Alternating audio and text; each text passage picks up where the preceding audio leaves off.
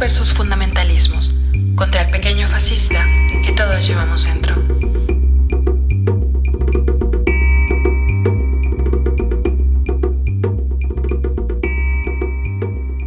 Hola, hola. Bienvenidos a este episodio especial de Morras versus Fundamentalismos.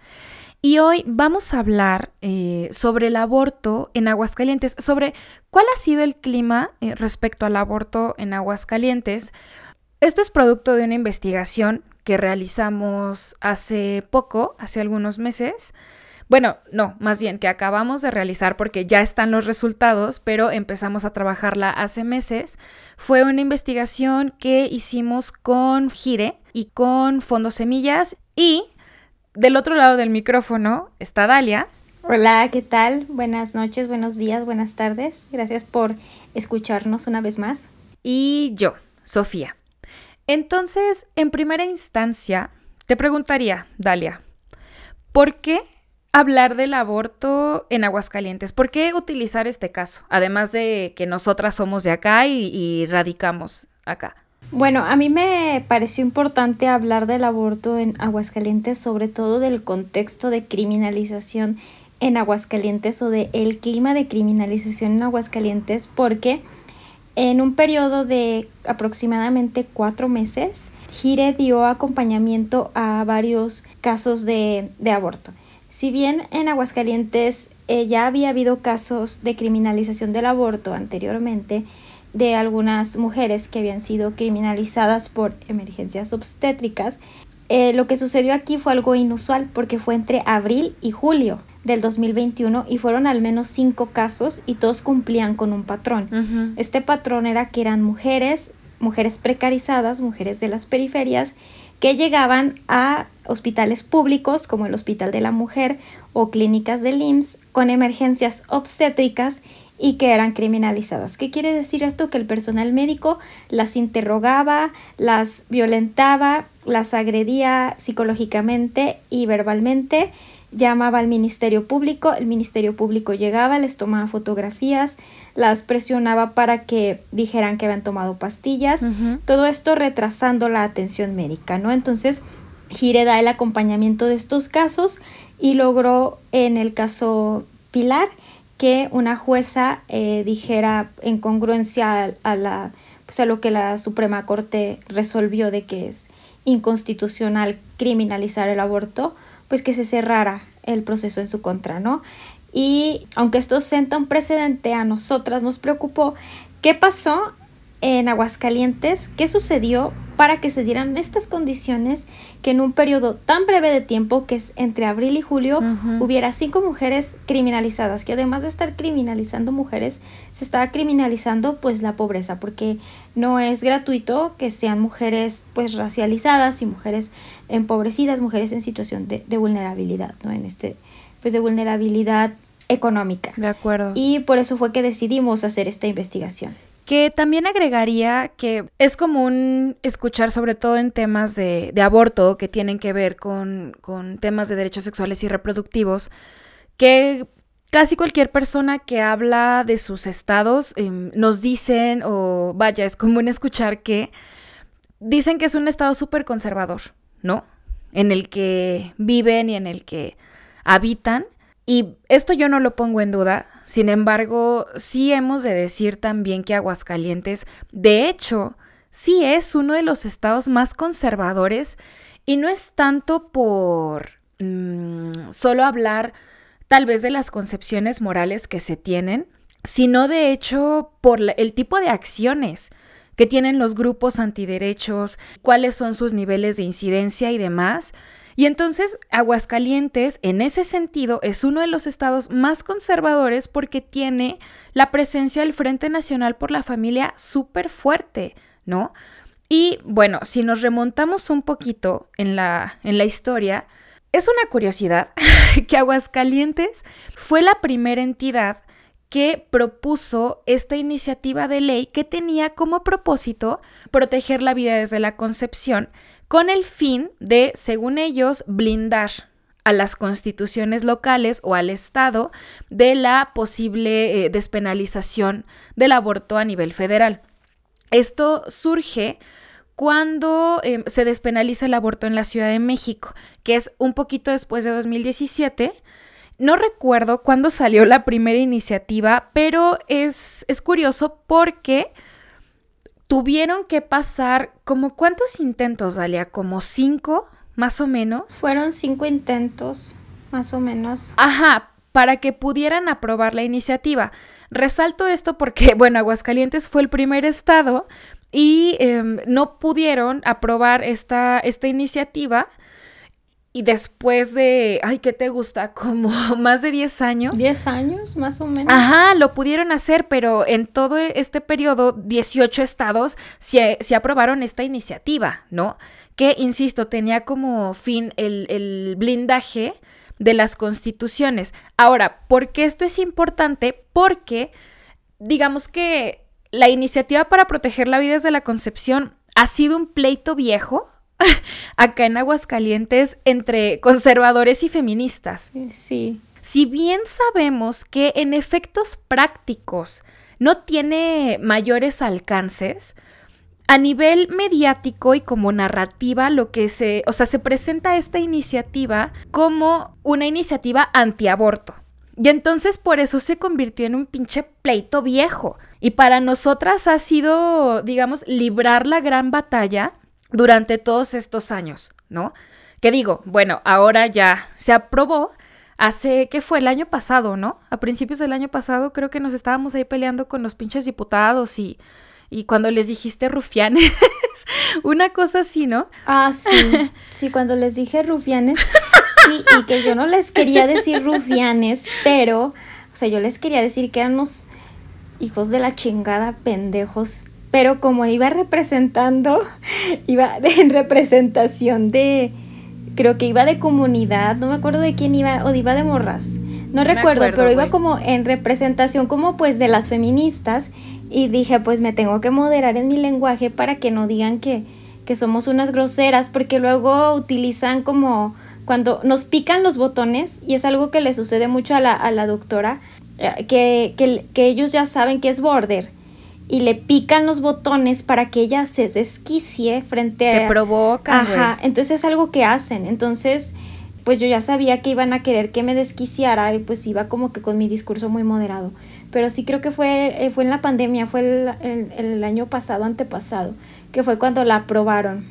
Ajá, que aquí, bueno, hay que remontarnos, insisto que este pleito es viejo, ya ha ido por años, por años, por años, por años, pero ubicaríamos tal vez un evento importante que fue en 2018, a finales de 2018, que vuelven a subir esta iniciativa y a partir de ahí empiezan, eh, bueno, empezamos nosotras como feministas a organizarnos. Tuvimos ahí una, toda una estrategia para frenar la iniciativa que, insisto, se manejaba como iniciativa antiaborto y eso obviamente incrementó el clima de criminalización, porque también eran los propios medios de comunicación quienes decían, ay, ¿se va a aprobar o no se va a aprobar la ley antiaborto? Y nosotras mismas, güey, decíamos, ay, no, es que sigue siendo legal abortar, ay, no, es que no pueden, no sé, prohibir este, nuestro derecho a decidir sobre nuestro propio cuerpo. O sea, era una iniciativa que ni siquiera conocíamos, güey. Y creo que eso es importante notarlo porque entonces vemos de dónde puede em, venir acarreándose este clima de criminalización. Sí, sí, a mí me parece importante acotar, bueno, más bien señalar una cosa, que eh, pues no es lo mismo que em, como hablamos de clima de, clima de criminalización porque las feministas tendemos un montón a hablar de criminalización del aborto como uno de pues de los argumentos para su despenalización, ¿no? Decimos es que hay mujeres que van a ir a la cárcel y, y mujeres encarceladas, pero la realidad es que en Aguascalientes había dos mujeres que habían sido como antes de este clima de criminalización, había una en 2014 y otra en 2016 que estaban, digamos que en procesos de judicialización por el delito de aborto y había un hombre, ¿eh? ¿no? Que fue también de feminicidio, que desgraciadamente pues asesinó a su pareja y asesinó a, al bebé, ¿no? De, de, de la chica que estaba todavía en gestación. Y vaya, o sea, en realidad si tú piensas y lo analizas, dices, pues ¿cuál clima de criminalización? Si en realidad criminalización podría ser, por ejemplo, el tema de sustancias psicoactivas, ¿no? Que cada, cada semana detienen 500 personas por consumir sustancias psicoactivas en la vía pública. Eso es como criminalización. Pero cuando hablamos de crima, son como todas estas condiciones que se van generando poco a poquito, poco a poquito, que van llenando como la taza para que después se derrame y termine en casos como este, que es alarmante, que en cuatro meses, abril, mayo, junio, julio, cuatro meses, haya cinco casos de criminalización. ¿no? Exacto. Entonces, ¿cuáles fueron las condiciones que hicieron que esto sucediera?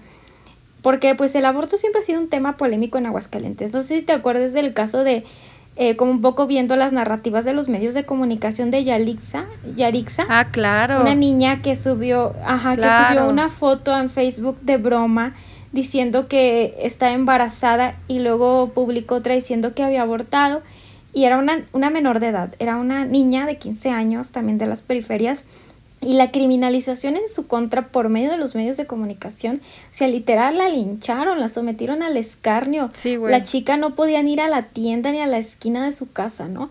Y esto ha sido una constante por de, de, de, parte de los medios de comunicación que pues siempre han tratado como de polarizar y de ver a las mujeres que interrumpen un embarazo como malas. Pero yo me acuerdo mucho de este caso porque la joven tuvo que ir junto con su abuelita, creo que ya fue a Patrulla 790 o a Código Rojo, no, se me hace que fue a Código Rojo, que es como el más despreciable, a tener que aclarar la situación, ¿no? Y pareciera que esto no abona, pero todo esto junto con las iniciativas de la protección de la vida desde la concepción y las narrativas que se replican en medios de comunicación hacen que al final tengamos mujeres que no reciben atención médica por emergencias obstétricas. Fíjate que a mí me parece también importante notar que el clima de criminalización incrementó en tanto que el aborto se empezó a posicionar más como una agenda nacional, bueno, a nivel nacional, pero también a nivel Latinoamérica, e incrementa también en tanto que nosotras como feministas comenzamos a responder de manera directa, ¿no? Que aquí creo que también es importante señalar que primero reaccionamos como con toda esta estrategia para frenar la iniciativa, pero me parece que no teníamos tan claro cuál era el camino a seguir después de que, porque bueno, en 2018 logramos frenarla, y ese fue así el gran logro que tuvimos. Pero después fue, ok, ¿qué sigue? Y lo que siguió fue que el frente continuó intentando subir esta iniciativa, lo logró finalmente, pero lo logra además, ay güey, con un método que a mí me parece, digo, verga, o sea, porque al final demuestra el poder de incidencia que tiene el frente. Lo, lo, o sea, subieron la iniciativa a partir de... Iniciativa Ciudadano. Exacto, güey, de juntar un chingo de, de firmas.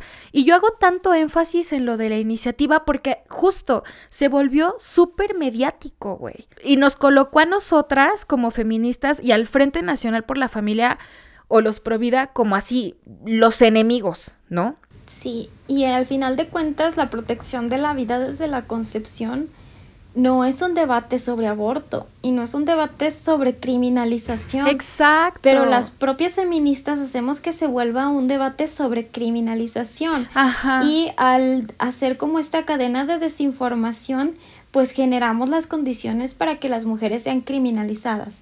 Tan sencillo que no es un, un tema de criminalización porque la protección de la vida desde la concepción pues no cambia los códigos penales, ¿no? O sea, los códigos penales quedan intactos únicamente pues se adhiere a la constitución de que pues, se va a proteger la vida desde la concepción y tal, pero pues es muy claro que la NOM 046 no se va a dejar de aplicar, pero yo conozco feministas y he escuchado feministas y feministas de organizaciones civiles que son pues de renombre aquí en Aguascalientes que decían que se iba a prohibir la aplicación de la NOM 046.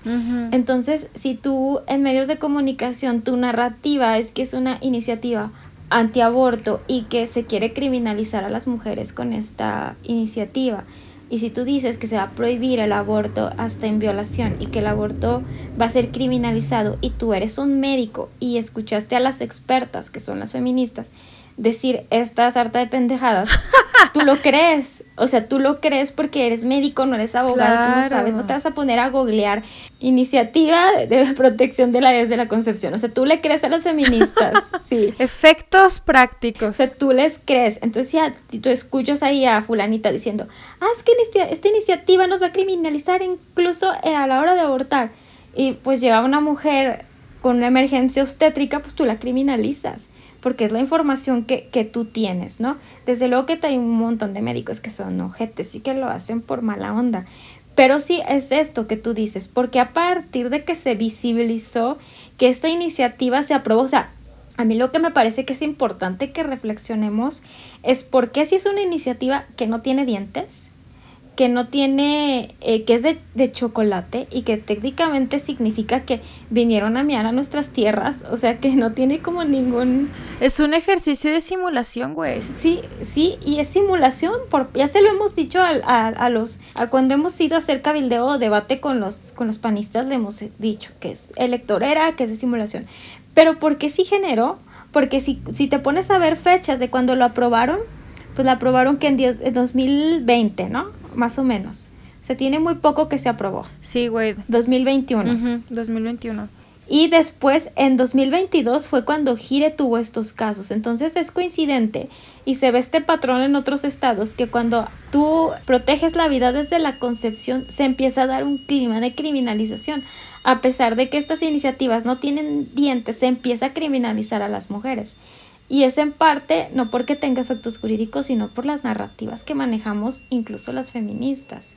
Precisamente, o sea, la investigación que nosotras realizamos fue a partir de 2016 hasta la fecha, o sea, ¿qué se había dicho y qué se había hecho en torno al tema del aborto en Aguascalientes, no? Y algo que me gustaría mencionar es que mm, esta investigación nos dejó un aprendizaje muy importante que es precisamente lo que vienes mencionando de cómo el clima de criminalización em, no solamente es esto, ¿no? O sea, las mujeres o personas gestantes que van presas por abortar. Esto hace sentido en tanto que vemos que, la que, que el clima de criminalización no es únicamente eso, sino que también es cómo se desarrolló el tema de la iniciativa, pero también cómo reaccionaron los conservadores o los antiderechos, pero también cómo es que reaccionamos nosotras, cuáles fueron nuestras estrategias, cuáles fueron las narrativas que imperaron en los medios de comunicación. O sea, todo ese tipo de cosas, ver cómo es que de hecho contribuyó a que, como lo mencionabas, de pronto en los últimos meses tenemos todos esos casos de mujeres que han sido criminalizadas, tal cual. Y es que me parece que si no observamos lo complejo que es el tema, nos pasa lo que nos ha venido pasando durante mucho tiempo y es que actuamos desde el sesgo. O sea, creemos, no sé, quizás que se criminaliza a las mujeres únicamente porque el Estado es malo y volvemos a lo del monstruo espagueti, el patriarcado, que el patriarcado lo quiere así, que maldito capitalismo y demás, ¿sabes? Y creo que revisando, a lo mejor no se van a meter a, a, revisar año por año qué es lo que ha pasado, pero sí es importante realizar esta cronología de las cosas pues para saber qué pasó. O sea, y, para saber, por ejemplo, por qué en 2021 y por qué en los últimos meses se ha incrementado el número de denuncias, por ejemplo, en casos de aborto, que no es una cuestión espontánea. O sea, creo que eso, si estamos con el compromiso del pañuelo verde o trabajando para la despenalización del aborto o trabajando para el acceso al mismo, no podemos como tomar esos hechos como algo aislado, ¿no? Porque si bien hemos hecho nosotras como feministas o hemos tenido acciones que han contribuido mucho al clima de criminalización, sobre todo estigmatizando em, desde la iniciativa, ¿no? De proteger la vida desde la concepción, que eh, la tomamos como una pues sí como una afrenta personal, pero desde el punto de están prohibiendo el aborto, ¿no? Y dices así como, a ver, morra, o sea, léete la iniciativa bien y ve cuáles son los efectos prácticos y desde ahí hay que transformar la narrativa, ¿no? Esa es una. Por otra parte, obviamente los conservadores continuaron, güey, ¿cuántas pinches marchas por la vida se hicieron, no? O sea, que ni siquiera, a mí, por ejemplo, me caga mucho hablar de pro vida o de por la vida y demás, porque creo que una contribuye también con eso eh, al, al estigma. Pero se hicieron un chingo de marchas, nosotras también hicimos las nuestras, pero esa banda como que siguió y siguió y siguió y siguió.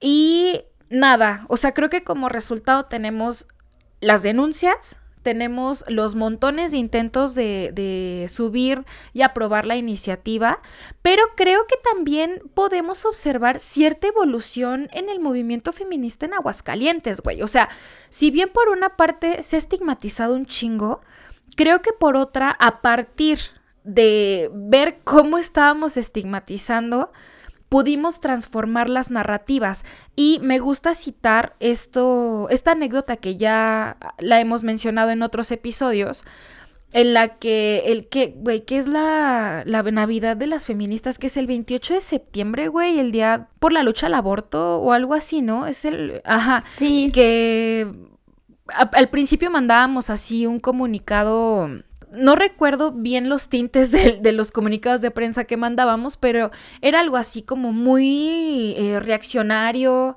eh, muy como tirándole al Estado y a los diputados y demás. Y teníamos muchos, ay cabrón, y teníamos muchos, em, me, me divierte y me enoja y demás. Y cómo a partir, en el último año, güey, que mandamos ese ese comunicado de prensa, teníamos más me encanta y más me gusta, ¿no? Cuando eh, en ambos, en ambos comunicados poníamos cómo abortar de manera segura en casa y hablábamos abiertamente de aborto y demás, pero justo revisamos cómo hablar efectivamente de aborto, de hecho, sí influye en transformar las narrativas más allá del círculo feminista, güey. O sea, ¿el círculo feminista qué? ¿Sabes? O sea, ¿qué, qué, chingados, güey? La realidad es otra. De ahí es donde tenemos que incidir, ¿sabes? Totalmente. Sí, yo te lo puedo decir, yo así sin pedos atiendo unos entre 50 y 10 mensajes diarios de mujeres y personas con capacidad de gestar que quieren abortar. De esas, el 1% es feminista. O sea, si me toca una feminista al mes, es de wow. Y las demás les vale. Si yo les digo amora, cariña. Te voy a mamachar. Querida, ellas lo que quieren es la información en corto, güey. O sea, que yo les diga cómo usarlo con palabras sencillas, que ellas lo puedan utilizar. De pronto con tensión emocional. Ajá. Pero eso que dices de los comunicados, en realidad nuestros comunicados siguen siendo igual de reaccionarios. Nada más lo único que modificamos fue que dejamos de o sea, omitimos la parte del Estado, dejamos de decir el Estado, bla, bla, bla, bla, y empezamos nosotras exclusivamente a dirigirnos a las mujeres de Aguascalientes. Y es como bien impactante porque la parte que podría ser la más problemática, que es, digamos, pues que ponemos como abortar, sigue estando en los comunicados y ahora la gente le pone me encanta.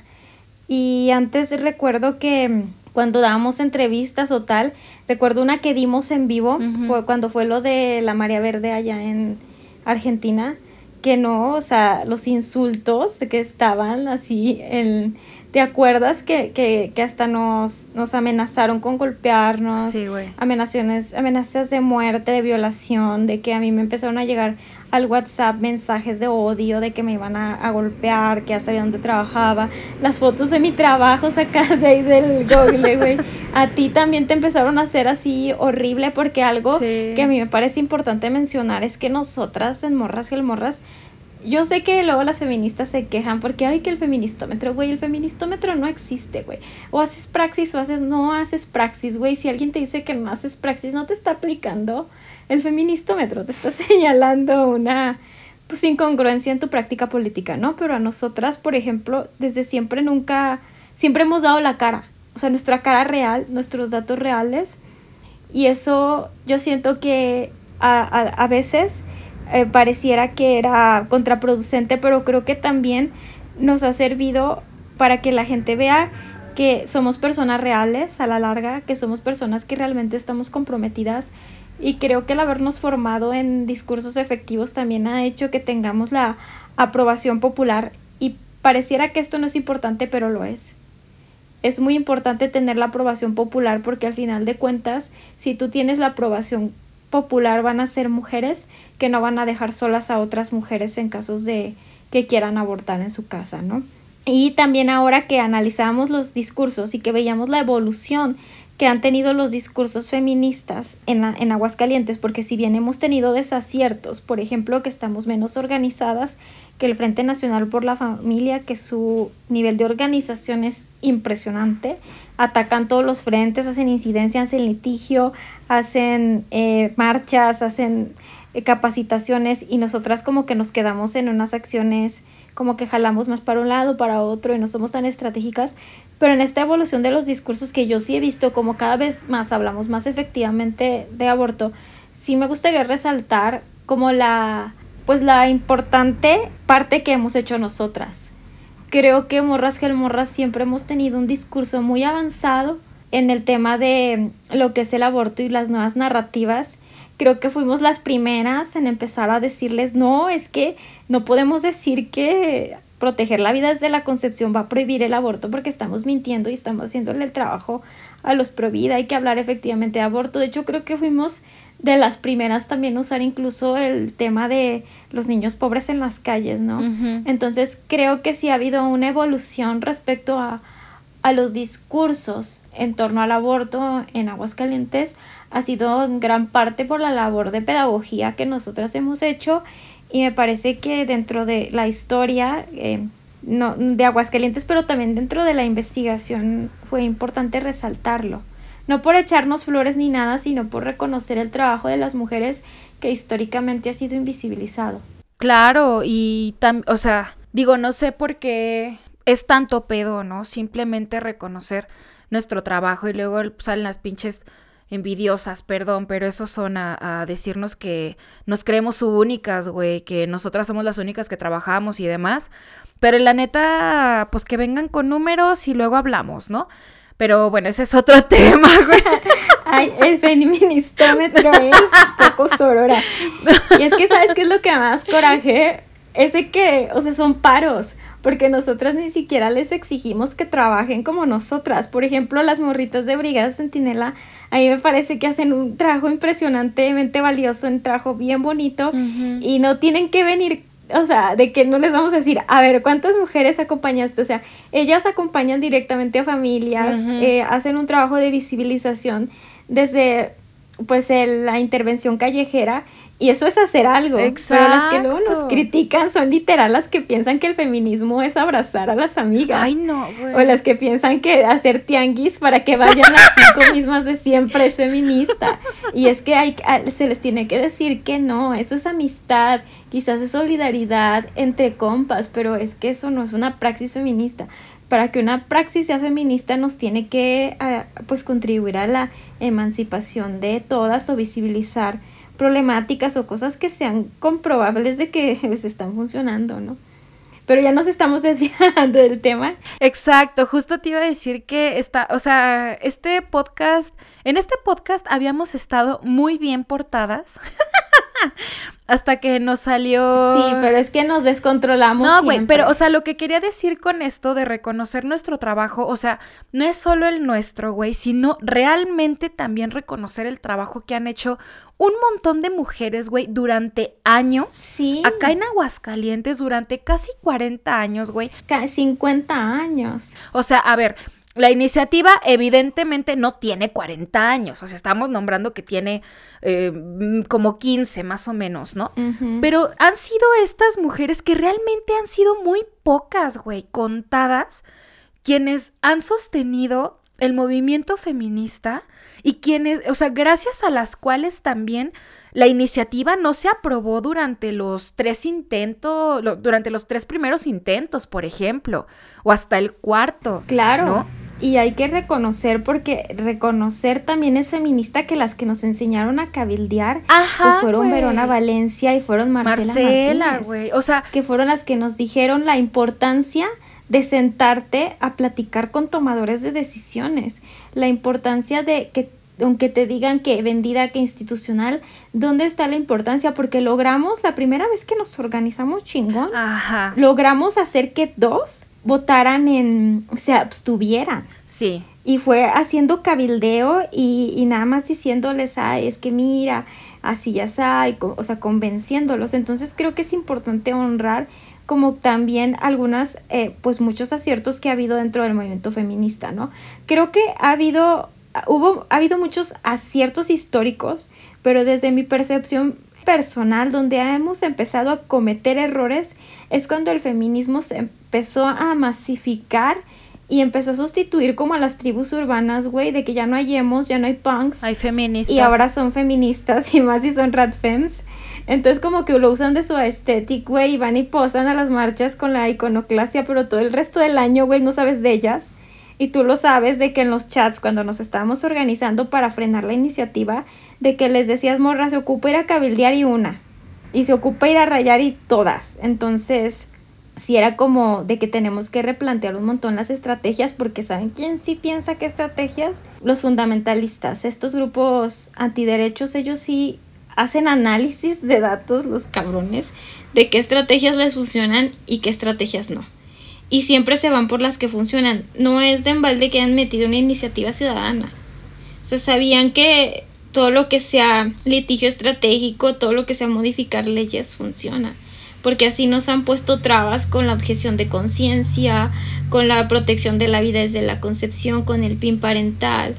Entonces creo que hay muchas áreas de oportunidad en el movimiento feminista. Es bien importante ver atrás, honrar la historia, ver qué les funcionó a estas mujeres que tienen un montón de experiencia y ser autocríticas y ver que no nos está funcionando. Quizás pintar una fuente de verde se vea muy bacano, se vea muy chido, pero a lo mejor no sea tan estratégico y apostarle un poco a lo que sí es estratégico. Y es que a eso iba con honrar el trabajo que han realizado em, estas compañeras activistas pioneras en el movimiento feminista acá en Aguascalientes. ¿Por qué? Porque, güey, o sea, coincido totalmente con esto que dices de los desaciertos que hemos empezado a tener, ¿no? A partir de que justo el movimiento feminista se vuelve casi una tribu urbana, o una tribu urbana, me atrevo a decir, y secta en ciertos em, espacios.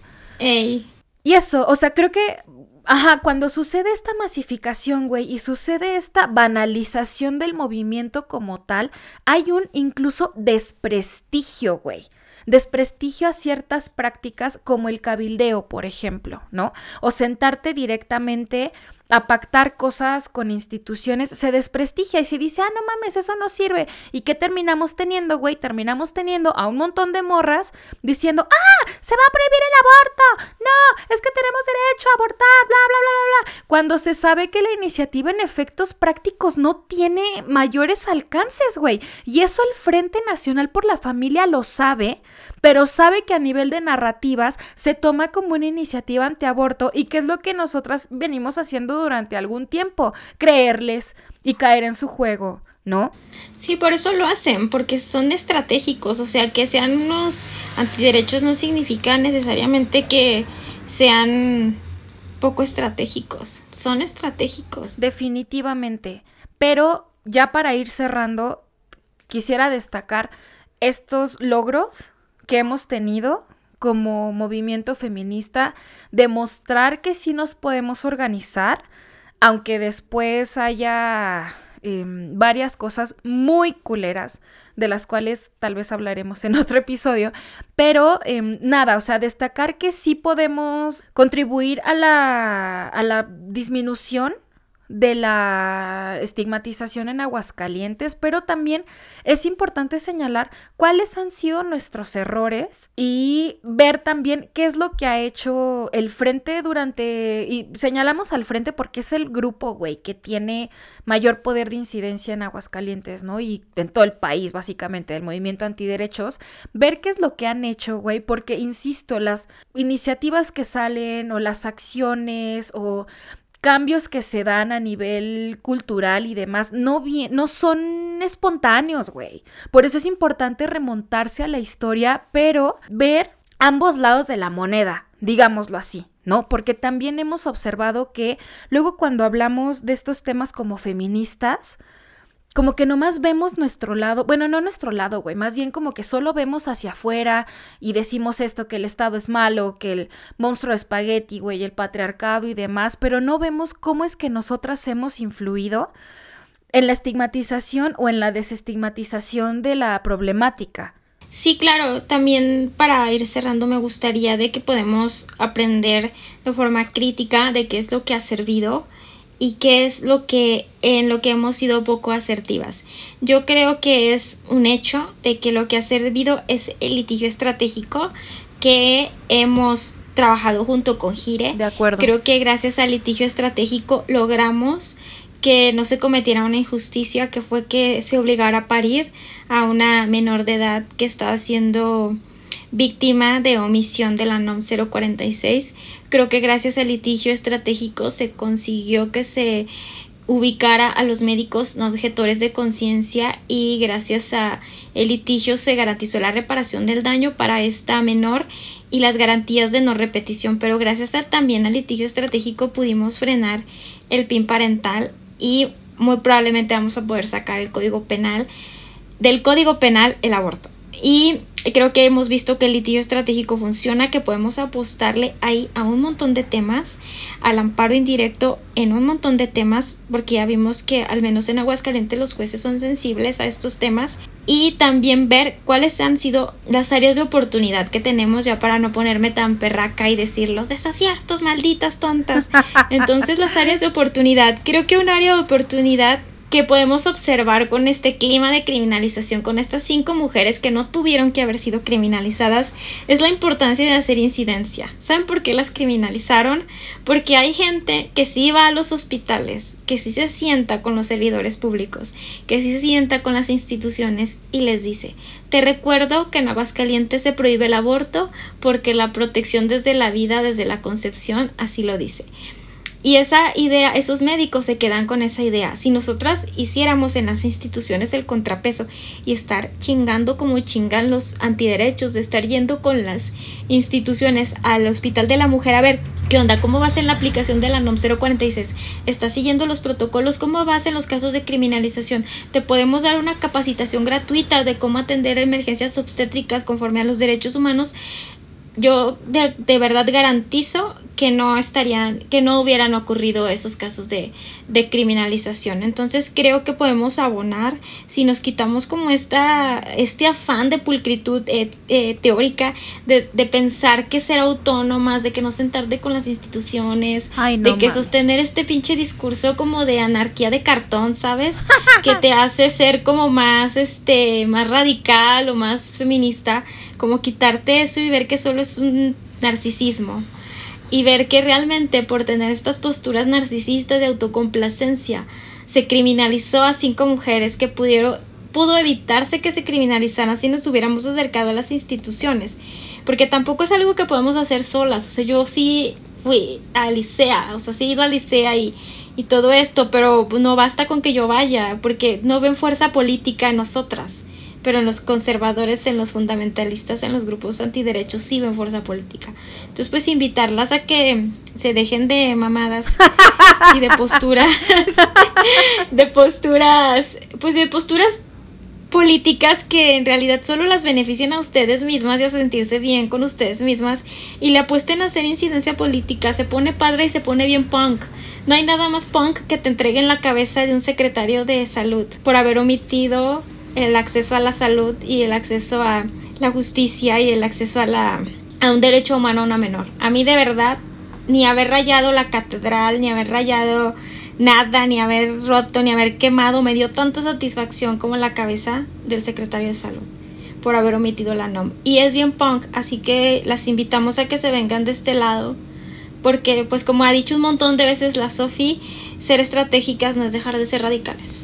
Y eso, güey, en conclusión, es importante hablar del caso de Aguascalientes respecto al aborto, por lo que mencionaba, o sea, que mencionaba al principio de que era uno de los estados, o sea, con más incidencia de grupos antiderechos, pero justo es importante hablar del caso de Aguascalientes porque, güey, es el ejemplo de que a pesar del clima tan adverso. Por parte de medios de comunicación, por parte de grupos antiderechos, por parte de propios grupos feministas, es el ejemplo de que sí se puede, o sea, sí se pueden realizar cambios palpables, güey, cambios tangibles, cambios que sí cambien la vida de las personas, de las mujeres, con estrategias específicas como por ejemplo el litigio estratégico, güey. Creo que por eso es importante hablar del caso de Aguascalientes, porque es el ejemplo de que si utilizas buenas estrategias, a.k.a. litigio estratégico, que esto vaya, no se vaya a pensar que es la implicación directa de que nosotras asumimos que no sirve ningún otro tipo de estrategia. No es eso. Sin embargo, es importante el litigio estratégico que no es algo que se realice con frecuencia, por eso también lo señalamos, ¿no? Y ya lo mencionaste tú, güey, o sea, toda la serie de cambios que pudimos hacer y que hemos podido eh, realizar y seguir realizando gracias al litigio estratégico. Esto también, hablar del caso de Aguascalientes, como ya lo dijiste, es una invitación a que le echemos em, más, pues que le empeñemos más recursos a, este tipo de estrategias, güey, y que sí, mucho pinche feminismo, mucho pinche pañuelo verde, mucha pinche foto, pero hay que trabajar, güey. Sí.